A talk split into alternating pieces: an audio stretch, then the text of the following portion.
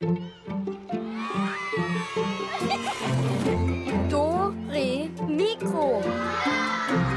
Klassiken für Kinder. Ein Podcast von BR Klassik. Hallo, hier ist der Alex und heute geht's ab ins Unterholz, auf Bäume rauf und sogar in den Dschungel. Ach ja, und früh aufstehen müssen wir auch noch. Denn heute geht's um Singvögel. Die tollsten, lautersten, begabtesten stellen wir euch heute vor. Und wir schauen mal, was die Komponisten sich so von den Vögeln abgeschaut haben. Also, los geht's. Alle Vöglein sind schon da. Also ich finde, wenn die Vögel zwitschern, dass dann das richtig toll sich anhört. Bei uns sitzt immer eine Amsel auf dem Dach und die singt dann runter und das ist dann auch ganz laut. Ich habe auch schon mal einen ganz kleinen Vogel gesehen mit einem roten Bauch, der hat auch ganz schön gesungen. Wenn man keinen Vogel hört, ist das komisch. Meistens pfeift doch irgendwo einer. Ganz still ist es eigentlich fast nie. Von den schätzungsweise fast 4500 Singvögeln, die es auf der ganzen Welt gibt, leben knapp 200 bei uns in Deutschland. Jetzt, im Frühling, sind sie besonders fleißig am Singen. Das große Vogelorchester ist in voller Besetzung. Auch diejenigen unter ihnen, die den Winter lieber in wärmeren Gebieten verbringen, sind zurück. Manche von ihnen sind tausende Kilometer geflogen, waren viele Tage unterwegs. Im Frühling, wenn es bei uns wieder wärmer wird, sind sie alle wieder da. Der Kuckuck, die Singdrossel, die Feldlerche oder auch der Hausrotschwanz. Gemeinsam mit den hier gebliebenen wie der Amsel, der Kohlmeise oder dem Haussperling geben sie vor allem am Morgen alles, was ihre kleine Vogelkehle hergibt. In der Früh hört sich das richtig schön an, weil da ganz viele verschiedene Vogelarten singen. Das hört sich schön an, weil man weiß nämlich jetzt, dass der Frühling da ist. Jetzt ist es draußen wieder warm und das freut mich sehr. Ich bin auch schon mal in der Früh aufgewacht, da war das Fenster gekippt und dann habe ich die ganzen Vögel gehört. Die Vögel haben mich aufgeweckt, weil es so laut war. Wer bei diesem morgendlichen Meistersingerkonzert allerdings genauer hinhört, bemerkt, dass nicht alle Vögel zur gleichen Zeit ihre Lieder trällern. Auch im Vogelreich gibt es Frühaufsteher und Langschläfer, aber auch solche, die gar nicht tagsüber zwitschern, sondern sich lieber die Nacht um die Ohren schlagen. Die Ornithologen, also die Vogelforscher, sprechen von der sogenannten Vogeluhr. Welcher der gefiederten Sänger wohl in der Früh immer der Erste sein will und wer den Sonnenaufgang lieber verschläft? Susanne Michael war gemeinsam mit dem Ornithologen Manfred Siering bei einem ganz besonderen morgendlichen Vogelkonzert in den Isarauen im Süden von München. Jetzt ist es ja sehr früh am Morgen, die Sonne ist noch nicht aufgegangen. Wir mussten heute früh aufstehen. Ich bin noch ein bisschen müde, muss ich sagen. Aber Vögel, man hört schon einige. Ja, und es ist auch noch kalt. Ich habe kalte Hände jetzt. Aber was wir hören, sind die ersten Morgengesänge. Jetzt fängt hier gerade ein Zaunkönig Männchen an, sein Reviergesang. Und auch eine Blaumeise hört man im Hintergrund. Und über uns sitzt ein Amselmännchen und beobachtet uns. Es sind also drei Vogelarten hier. Und die sind aber jetzt nicht gerade erst aufgestanden, sondern die Amsel ist zum Beispiel schon seit zwei Stunden wach. Die hat um 4 Uhr etwa angefangen. Der Zaunkönig ist seit eineinhalb Stunden wach und die Blaumeise seit einer Stunde. Es gibt also so eine feste Reihenfolge des Erwachens in der Vogelwelt. Und je heller es wird, umso mehr Vögel wachen der Reihe nach auf. Also eine Vogeluhr gibt es, nach der man so ungefähr auch den Tag sich selbst einteilen kann als Mensch. Jetzt im Frühjahr ist es ja so, dass in der Früh ganz viele Vögel zwitschern und singen. Warum machen die denn das eigentlich jetzt gerade? Ja, nach der Nacht muss man den Reviernachbarn zeigen, wir sind immer noch da, meine Frau und ich. Und wir haben das Revier und wir sind fit und gesund und jeder, der ins Revier eindringt, kriegt es mit uns zu tun. Wir krempeln schon mal die Ärmel hoch. Genau, aber die singen ja auch, weil sie den Weibchen gefallen wollen. Ja, ja, selbstverständlich ist es so, dass der Gesang eine Drohung ist gegen Männchen der gleichen Art und eine Werbung für die Weibchen der gleichen Art. Was war denn das jetzt genau? Das war die Mönchsgrasmücke, eine Vogelart, die sehr ansprechend singt, sehr laut singt auch. Die heißt Mönchsgrasmücke, weil das Männchen eine schwarze Kopfplatte hat und das Weibchen hat eine fuchsrote Scheitelplatte. Die sind jetzt auch gerade erst zurückgekehrt aus Nordafrika und müssen jetzt die Reviere festlegen. Oft wurde der früher von Musikern auch verwendet in ihren Stücken, also Mozart und Debussy und alle haben Mönchsgrasmückengesang eingebaut. Und schon wieder haben wir einen neuen Musiker hier, da hinten. Das hat man noch nicht, gell? Ja, der Zaunkönig, das ist ein Vogel, der recht klein ist, aber sehr kraftvoll singt und der seine Stimme weit tönen lässt. Der stellt da beim Gesang oft seinen Schwanz so auf und singt aus vollem Hals, wirklich im wahrsten Sinn des Wortes. Jetzt hört man wieder hier um uns rum sind ja wahnsinnig viele Vögel, die singen. Das ist schon gar nicht so einfach, dass man die einzelnen Stimmen so voneinander unterscheidet. Ja, das kommt daher, dass man, man muss sich erstens reinhören, man muss die Stimme oft gehört haben, jedes Jahr wiederholen und dann hört man dann beim zweiten Hinhören die Besonderheiten von einem Vogelgesang, als Klagen, die Wehmütige, was wir von dem Rotkehlchen kennen oder dieses Zick, Zick, Zissis im Gesang des Zaunkönigs. Das sind ganz charakteristische Unterschiede und die kann ich als Ornithologe natürlich ganz locker raushören. Was ist denn das? Das war der Schlag des Buchfinken. Man nennt es Schlag, weil der hat so ganz harte Laute. Das ist Bini Bini ein Schmuckereiteroffizier. So kann man den Gesang ein bisschen sich merken. Da oben in dem Baumwipfel da, da, da sitzt er eigentlich einer der schönsten Vögel, die es bei uns gibt. Beide Geschlechter haben diese rahmfarbigen Flügelbinden, die sehr auffallen. Dann haben sie diesen bleigrauen Oberkopf und Scheitel, an der Brust so ein zartes Rosa-Rot und dieser kegelige Schnabel, der ist geeignet für Insektenjagd und auch für Körnerfresser. Jetzt sogar ganz nah. Hier muss er direkt irgendwo um uns rum sein. Ja, der Gesang kommt so aus sechs Meter Höhe. An der Isar direkt ist eine Weide und da sitzt im Sonnenschein oben ein kleiner graugrüner Vogel. Das ist der Zilpzalp. Das ist eine Laubsängerart. Laubsänger deswegen, weil sie sehr gerne in Laubwäldern vorkommen. Und der Zilpzalp hat einen ganz einfachen Gesang. Der besteht eigentlich nur aus diesen zwei Tönen. Zilpzalp, Zilpzalp. Und so ist auch der Name. Lateinisch heißt der Philoscopus colibita. Colibis, das ist der Geldwechsler und dieses Blink, Blink, Blink, Blink, das klingt so, wie wenn man Geldmünzen aufeinander stapeln würde. Manfred, jetzt sind wir ja schon länger hier im Wald an der Isar unterwegs. Das Vogelkonzert ist in vollem Gange. Singen die jetzt den ganzen Tag oder hören die irgendwann mal auf? Also die Sonne steigt ja immer höher und wenn die dann so um 10, 11 Uhr fast am Höhepunkt ist, dann ebben die Gesänge ab, dann singen die Vögel immer weniger und machen schließlich Schluss mit dem Gesang und erst am Nachmittag werden die Gesänge wieder intensiver. Also da singen sie dann wieder häufiger. Deswegen geht man als Ornithologe entweder ganz früh raus oder am Abend. Der Früh ist halt am besten. Es lohnt sich auf jeden Fall das frühe Aufstehen, wenn man an der Vogelwelt interessiert ist und die Vögel erforschen möchte.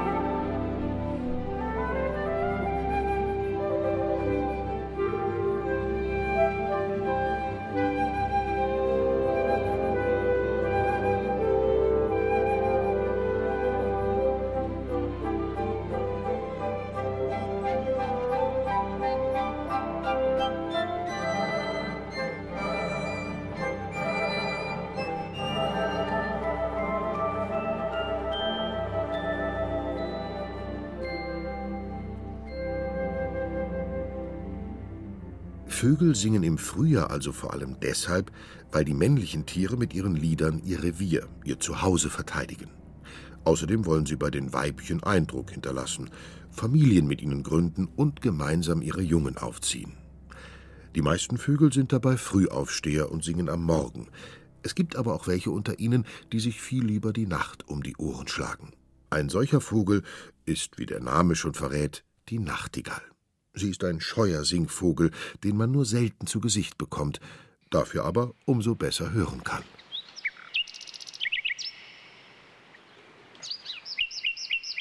Die ist so groß wie eine Amsel, hat große braune Augen und einen langen, dünnen Schnabel.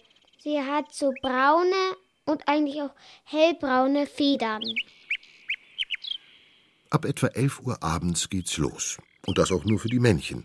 erklärt der Vogelforscher Henrik Brumm vom Max-Planck-Institut in Seewiesen am Starnberger See. Die kann mehrere Stunden in der Nacht sitzen und singen und dann singt sie ohne Unterbrechung halt eine Strophe nach der anderen. Ähm, andere Vögel singen auch mal nachts, aber eben nicht so lange. Dieser Nachtgesang ist besonders auffällig, weil es nachts ja besonders ruhig ist. Da gibt es nicht so viel anderen Lärm und nur ganz wenige Vögel und Tiere machen überhaupt Geräusche und deswegen sind die Nachtigallen so auffällig. Und die singen nachts, die Männchen, vor allen Dingen auch, um Weibchen anzulocken. Also wie die sich verpaart haben, so wie die Männchen ein Weibchen gefunden haben, hören die auf, nachts zu singen. Also die singen auch dann tagsüber, wie alle anderen Vögel auch, aber dieser Nachtgesang hört dann auf. Um die Weibchen zu beeindrucken, haben diese Vögel ein großes Gesangsrepertoire in ihrem Programm. Die Nachtigall singt sehr abwechslungsreich. Viele Vögel singen, was wir in der Vogelforschung Strophen nennen, so kurze Lautfolgen von ein paar Sekunden Länge. Dann machen sie eine Pause und dann singen sie wieder so eine Lautfolge. Diese Lautfolgen sind aber nicht zufällig, diese Strophen, sondern die haben ganz bestimmte Muster. Und die müssen sich die Vögel merken. Und bei den Nachtigallen ist es so, dass sie sich ganz viele von diesen verschiedenen Mustern merken können. Die singen ganz viele verschiedene Strophen. Und einzelne Männchen können bis zu 200 verschiedene Strophen sich merken und die singen die dann auch. Da ist die Nachtigall so ein Star von den Vögeln in Deutschland. Nicht weniger melodiös klingt auch ein anderer Vogel, der bei uns in Deutschland das ganze Jahr über zu hören ist: die Amsel. Also bei uns im Garten, da habe ich schon ganz viele Amseln rumhüpfen sehen. Bei uns hat auch mal eine gebrütet, die hatte, glaube ich, vier oder fünf Eier. Die Amselmännchen, die sind schwarz und haben so einen gelblich-orangenen Schnabel. Und die Weibchen, die erkennt man, weil die braun sind.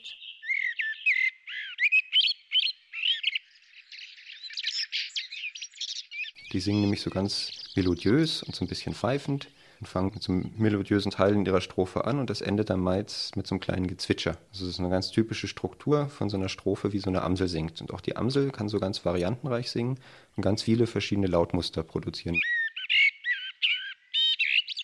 Nachtigall und Amsel zwitschern für unsere Ohren schon ziemlich schöne und wohlklingende Melodien. Aber das, was der sogenannte Flageolett-Zaunkönig in den Regenwäldern in Südamerika pfeift, ist das musikalischste, was Forscher bisher entdeckt haben, erklärt Henrik Brumm. Flageolett ist so eine kleine Flöte und da sieht man schon im Namen, da ist was Musikalisches drin. Das erinnert einen sehr so an menschliche Musik. Wenn man den im Wald hört, dann denkt man so, als erstes, da pfeift irgendjemand eine kleine Melodie. Wenn man dann aber irgendwie dem nachgeht, findet man keinen Menschen, der da pfeift, sondern einen kleinen Vogel, der singt. Und das hat uns sehr beeindruckt. Warum klingt denn das so musikalisch, wie der Vogel singt? Dann haben wir das genauer erforscht und haben herausgefunden, dass diese Vögel in ihrem Gesang bestimmte Tonabstände benutzen. In der Musik sagt man Intervalle dazu, die wir auch in unserer menschlichen Musik benutzen. Also zum Beispiel sowas wie Oktaven, Quinten und Quarten sind bestimmte Tonabstände, die wir benutzen, um unsere Tonleitern zu machen. Und genau diese Tonabstände benutzt der Vogel auch in seiner Musik. Manche Flageolettzaunkönige, die die Forscher beobachtet haben, sangen ihre Melodien sogar in bestimmten Tonarten.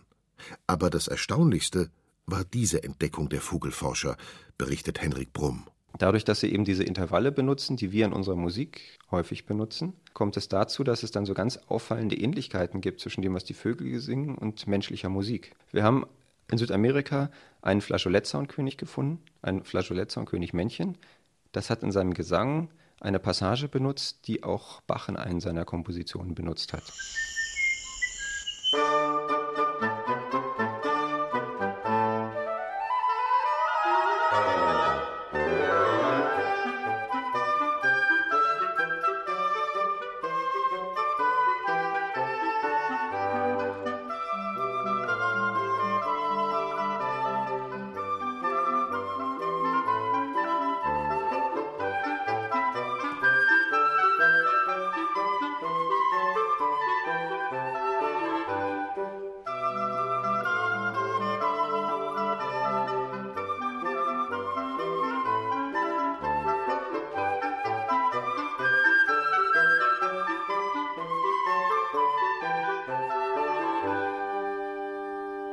Stundenlang ohne Unterbrechung zu singen wie eine Nachtigall oder ein Flageolettzaunkönig können wir Menschen nicht.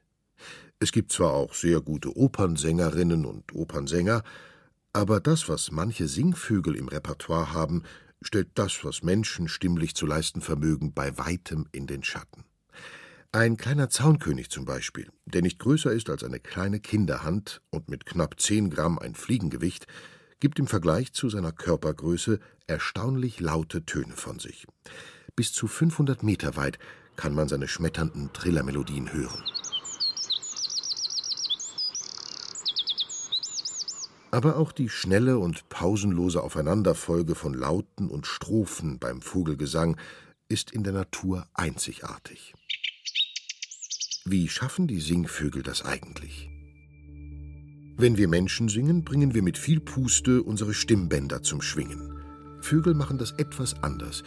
Sie haben einen ganz speziellen Stimmapparat, den nennt man Syrinx. Das Wort Syrinx kommt aus dem Griechischen. Syrinx war eine Nymphe, also eine schöne Frau, die der Hirtengott Pan in eine Bambuspflanze verwandelt hat. Aus deren Stängeln baute er sich dann eine mehrstimmige Flöte zusammen, die Panflöte. Die Syrinx funktioniert so ähnlich wie unsere Stimmbänder. Wenn wir sprechen, dann pressen wir Luft aus den Lungen in die Luftröhre zum Kehlkopf. Dort sitzen die Stimmbänder. Durch die hineingepresste Luft werden sie in Schwingung versetzt. Diese Schwingungen werden dann in die Luft übertragen. Das, was wir hören, ist der Schall. Vögel haben dafür eine etwas andere Technik, erklärt der Vogelforscher Dr. Hendrik Brumm. Und die Vögel benutzen jetzt nicht Stimmbänder dazu, die haben keine Stimmbänder, sondern die benutzen ihre Syrinx. Die sitzt nicht wie unsere Stimmbänder am Ende von der Luftröhre, sondern am Anfang, wo die Luft aus den Lungen kommt. Da kommt sie aus zwei so Röhren von rechts und links, die nennt man Bronchien. Und weil die zwei Eingänge hat, hat die zwei Seiten die Syrinx, da sind kleine Membranen drin. Und die schwingen ähnlich wie unsere Stimmbänder und produzieren so den Schall. Aber weil es dann zwei sind, haben die Vögel auch zwei Stimmen, weil die Seiten unabhängig voneinander schwingen können. Sie haben eine rechte Seite und eine linke Seite und können damit zweistimmig singen. Das können wir nicht.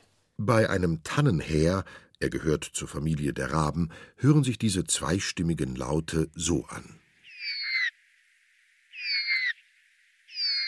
Wie bekommen es die Vögel hin, minutenlang zu singen, ohne zwischendurch zu atmen, wie wir Menschen es beim Singen oder Sprechen tun müssen? Auch hier haben die Vögel einige Tricks auf Lager. Vögel haben neben ihrer Lunge auch noch die sogenannten Luftsäcke.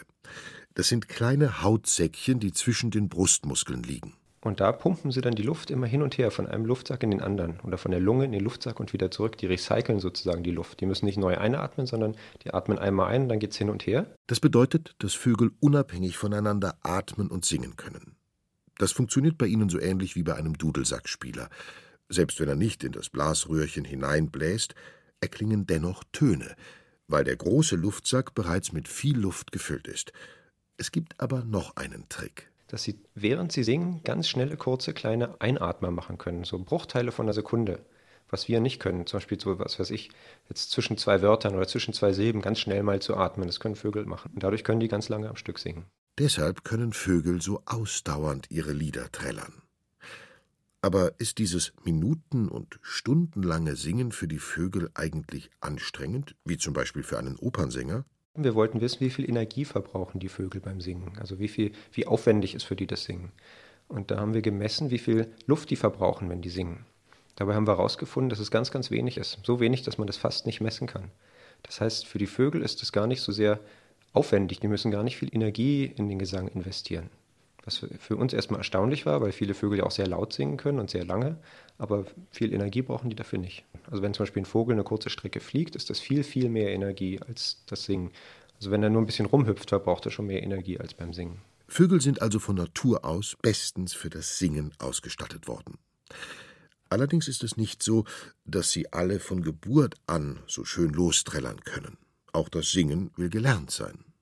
Den Vogelkindern wurde zwar schon die Fähigkeit zu tirillieren ins Nest gelegt, wer aber ein wahrer Meistersinger werden will, muss es, wie bei uns Menschen auch, erst einmal von den Eltern lernen. Bei uns in Mitteleuropa sind es hauptsächlich die Vogelmännchen, die singen. Das heißt, die Jungvögel lernen von ihren Vätern meistens das Singen. Es können aber auch andere Männchen sein, die sie hören in der Nachbarschaft. Den Gesang, den sie hören, den müssen sie sich merken und dann müssen sie aber auch selber lernen zu singen. Das ist ähnlich wie bei uns beim Sprechen. Die Vögel können nicht gleich perfekt singen, sondern die müssen das üben. Die brabbeln erstmal so ein bisschen rum, so auch wie kleine Babys, wenn sie lernen zu sprechen. Und so langsam kristallisiert sich dann der sogenannte Vollgesang heraus. Und das dauert auch bei einigen Vogelarten mehrere Monate, bis das soweit ist. Aus diesem Grund gibt es übrigens auch bei den Vögeln Dialekte, so wie es sie in der deutschen Sprache gibt, zum Beispiel bayerisch oder wie man ganz im Norden von Deutschland spricht, Plattdeutsch. Je nachdem, wo die Vögel leben, pfeifen die gleichen Arten unterschiedlich. Vogelforscher haben solche Vogeldialekte zum Beispiel bei den Buchfinken beobachtet. Da gibt es eben kleine Unterschiede, die dann weitergegeben werden an die nächste Generation. Und mit jedem Lernen kann man auch Fehler machen. Und durch diese Fehler oder sagen wir Abweichungen, müssen ja nicht unbedingt Fehler sein, die verbreiten sich dann und werden von einer Generation in die andere weitergegeben, sodass dann über längere Zeit die Gesänge in unterschiedlichen Regionen immer unterschiedlicher werden. Das führt aber jetzt nicht dazu, dass sie sich untereinander nicht mehr verstehen.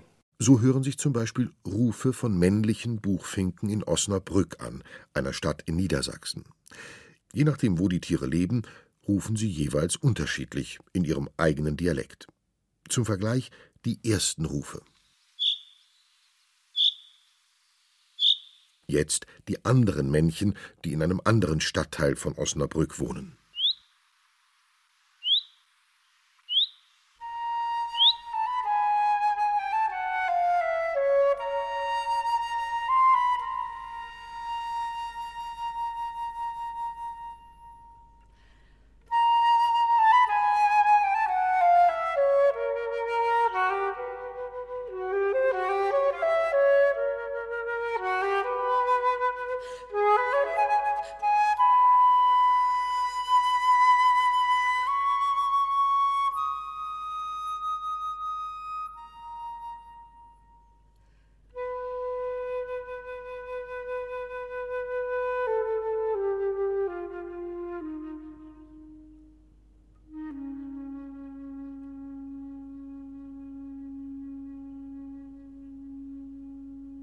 Wenn wir bei uns in Deutschland Vögel auf Bäumen, Hausdächern und Sträuchern singen hören, sind das meistens Männchen, die ihr Revier verteidigen.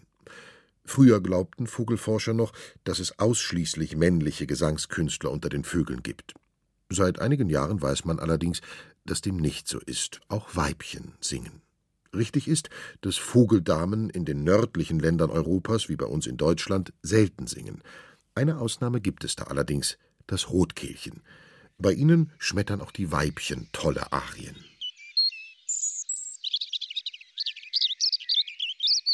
Rotkehlchen sind klein. Die heißen so, weil die am Bauch rot sind und am Hals. Und es leuchtet richtig.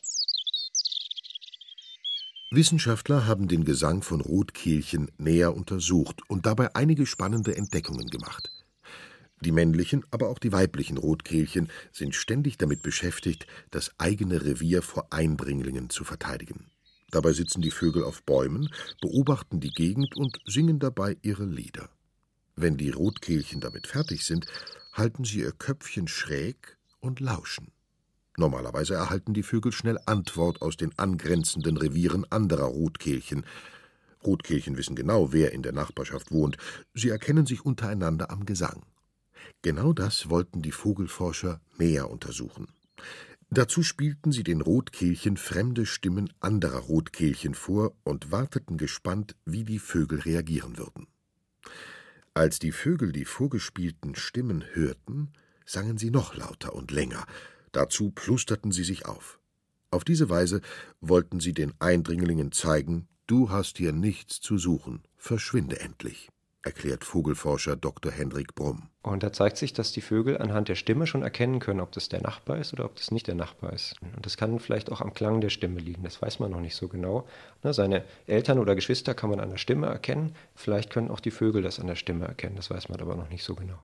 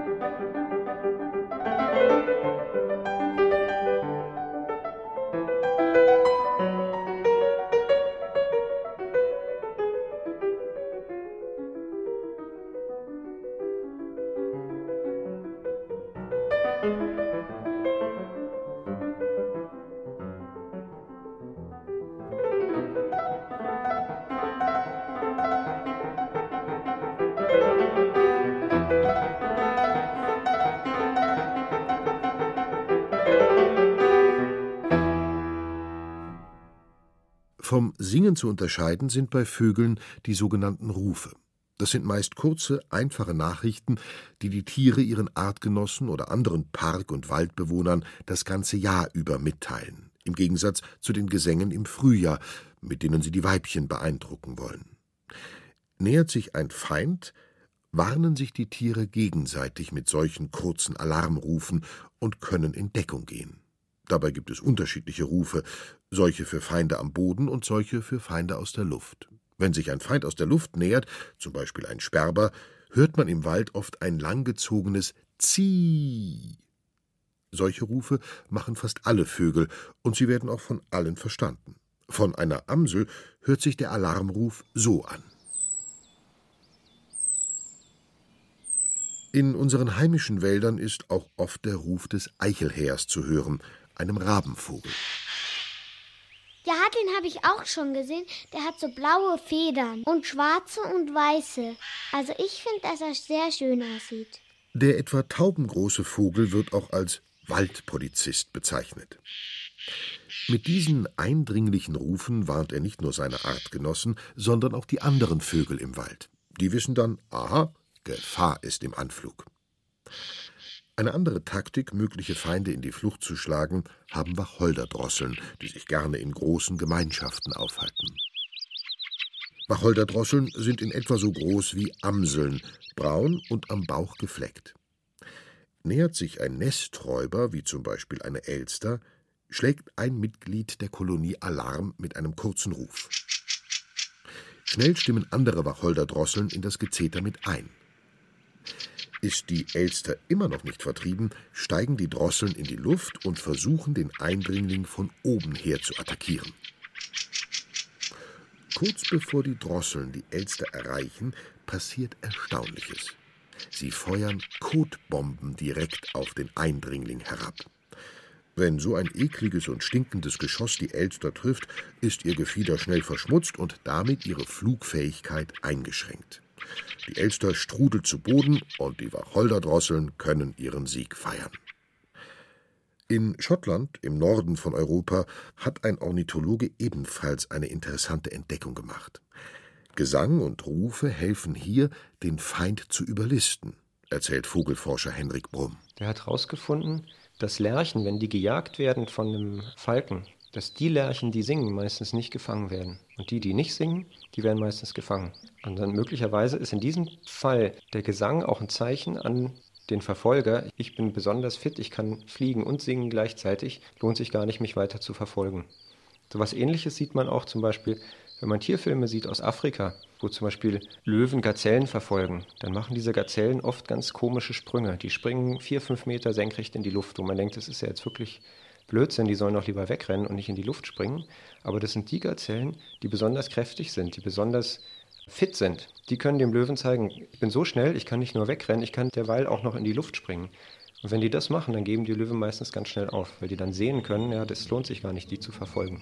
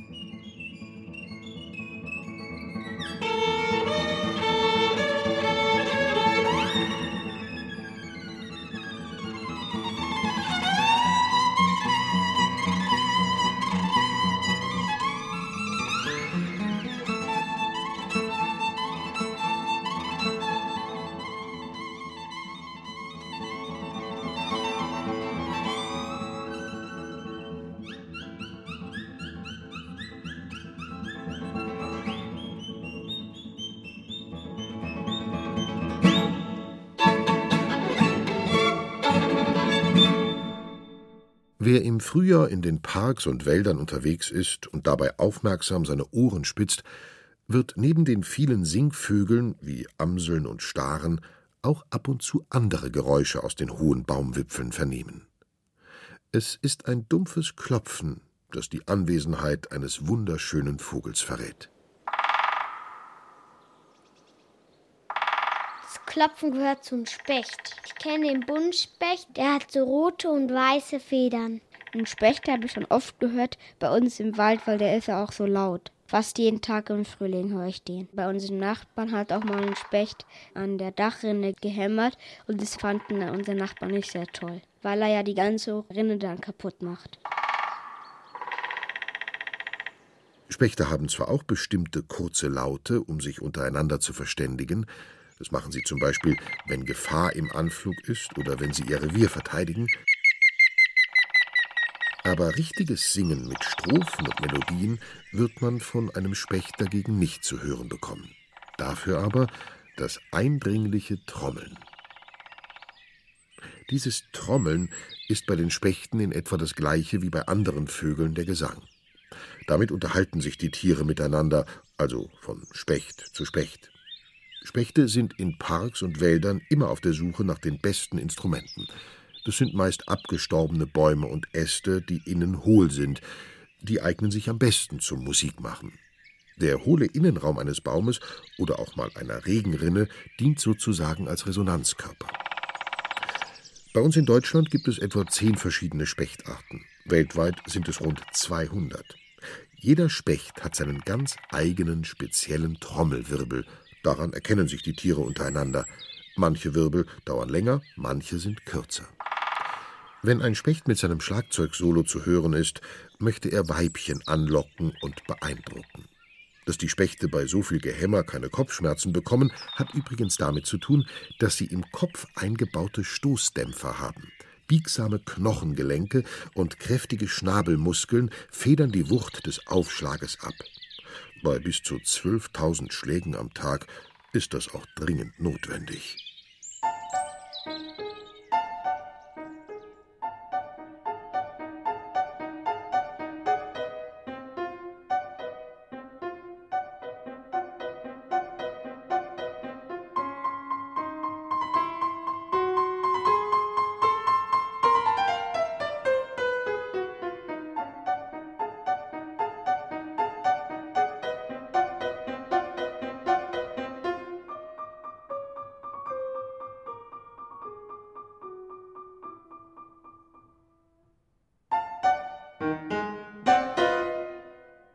Wer im Garten oder in einem Park einen Singvogel hört, kann mit etwas Geduld bald die einzelnen Stimmen voneinander unterscheiden. Manchmal kommt es vor, dass wir Menschen hinters Licht geführt werden, denn es gibt Vögel, die täuschend echt bestimmte Laute und Melodien anderer Vögel nachahmen können. Bekannt dafür sind zum Beispiel die Stare. Da waren mal ganz viele auch bei uns auf der Wiese. Das ist mir aufgefallen, weil das war wahrscheinlich eine ganz große Familie. Die hatten so ein tolles Gefieder, weil das glänzte so in verschiedenen Farben. Die haben so einen kurzen Schwanz, aber dafür einen langen Schnabel. Das hängt höchstwahrscheinlich damit zusammen, dass die weiblichen Stare das besonders attraktiv finden, wenn die Männchen möglichst variantenreich und variabel singen können. Das heißt, die Männchen, die besonders viele Geräusche und Rufe aus der Umwelt und von anderen Tieren einbauen können, die haben dann einen Vorteil bei den Weibchen und können sich besser fortpflanzen. Stare können zum Beispiel die Rufe von Bussarden oder Spechten nachahmen oder auch mal ein Huhn. Diese seltene Aufnahme hat der Ornithologe Professor Hans-Heiner Bergmann gemacht. Eine Vogelart, die ein besonders großes Repertoire an Geräuschen im Programm hat, sind die australischen Leierschwänze. Leierschwänze sind etwa so groß wie ein Huhn, haben ein braunes bis graues Gefieder. Am auffälligsten sind ihre langen Schwanzfedern, die allerdings nur die männlichen Tiere besitzen. Wenn in Australien plötzlich eine Motorsäge heult oder ein Feuerwehralarm losgeht und die Geräusche immer aus der gleichen Ecke kommen, könnte es sich durchaus um einen Leierschwanz handeln.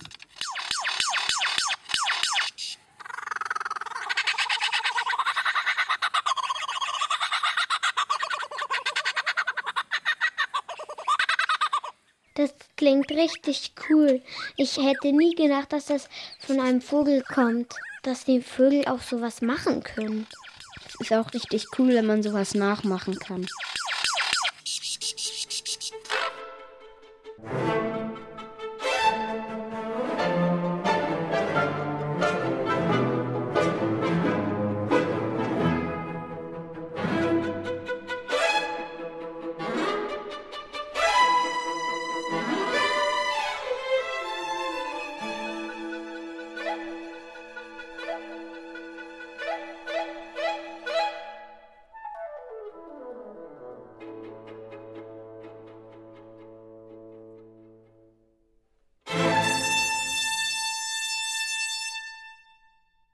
Einer, der sich von Nachahmern unter den Vögeln wie einem Star nicht so leicht hinters Licht führen lässt, ist Walter Tilgner.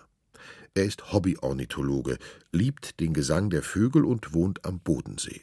Der Bodensee ist der größte See Deutschlands und ein wahres Vogelparadies. Wenn Walter Tilgner dort unterwegs ist, hat er meistens viel Gepäck dabei. Einen großen Rucksack, viele lange Kabel, ein Fernglas und einen seltsamen Kopf. Warum? Hört selbst. Das ist ein Metallgesicht. Es hat eine Nase, Ohren, Augen. Da geht so ein Kabel weg.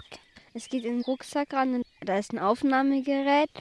An der Stelle, wo die Ohren sind, da sitzen drinnen die entsprechenden Mikrofone. Der Kopf ist dem menschlichen Kopf nachgebildet. Die Aufnahmen, die mit diesem Mikrofon gemacht werden, klingen sehr natürlich. Zu Hause über die Lautsprecher, wenn man das wiedergibt, glaubt man dann an derselben Stelle im Wald zu sitzen wie der Kopf. Wenn Walter Tilgner mit seinem Mikrofonkopf in den Wäldern unterwegs ist, ist er immer auf der Jagd nach den schönsten Naturkonzerten. Sobald er seine Technik aufgebaut hat, das Aufnahmegerät läuft, sitzt er viele Stunden in der Natur, ganz still, wartet und hört.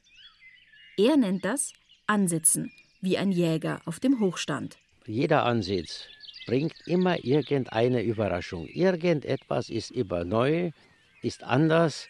Es ist wie eine Jagd, wie eine stille Jagd nach Tönen.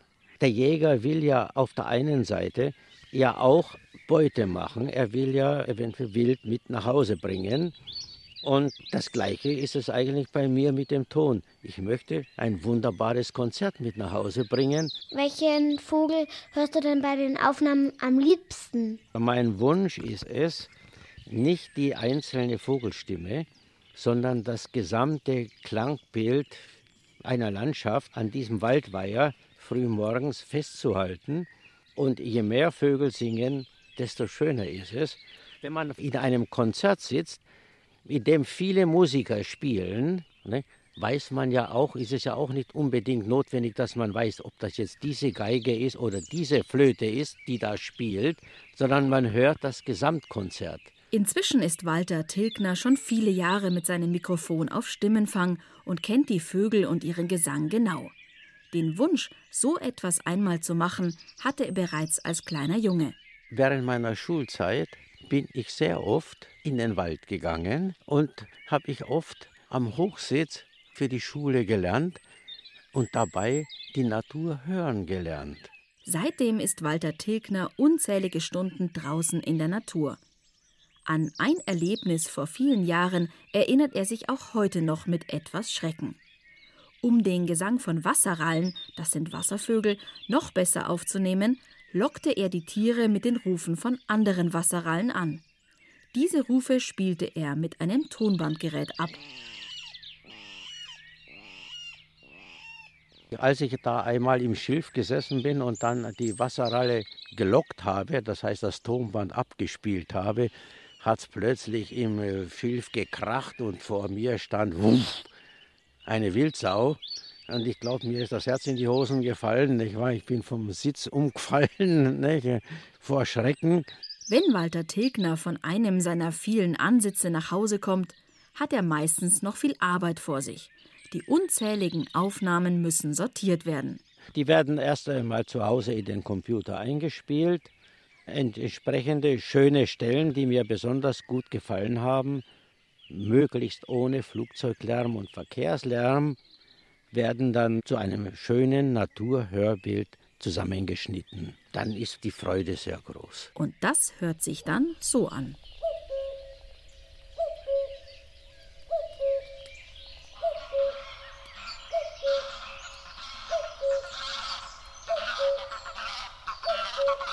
Das war die Sendung Alle Vöglein sind schon da von Susanne Michael. Gesprochen hat Stefan Wilkening und die Vögel waren der Star, die Amsel, die Mönchsgrasmücke, der Buchfink, die Blaumeise, Zilpzalp, Lerche, Kuckuck, Hausrotschwanz, Sperling, Zaunkönig, Nachtigall, Flageolettzaunkönig, Goldammer, Rotkehlchen, Eichelheer, Wacholderdrossel, Specht, australischer Leierschwanz und ja, natürlich die Wasserralle war auch mit dabei. Schön gesungen habt ihr alle. Nächste Woche geht es bei uns um Schreiberlinge, Dinge. Also, äh, ja, ihr erfahrt dann zum Beispiel, was ein Kopist war früher und warum der Komponist Anton Bruckner immer wieder alles durchgestrichen und neu geschrieben hat.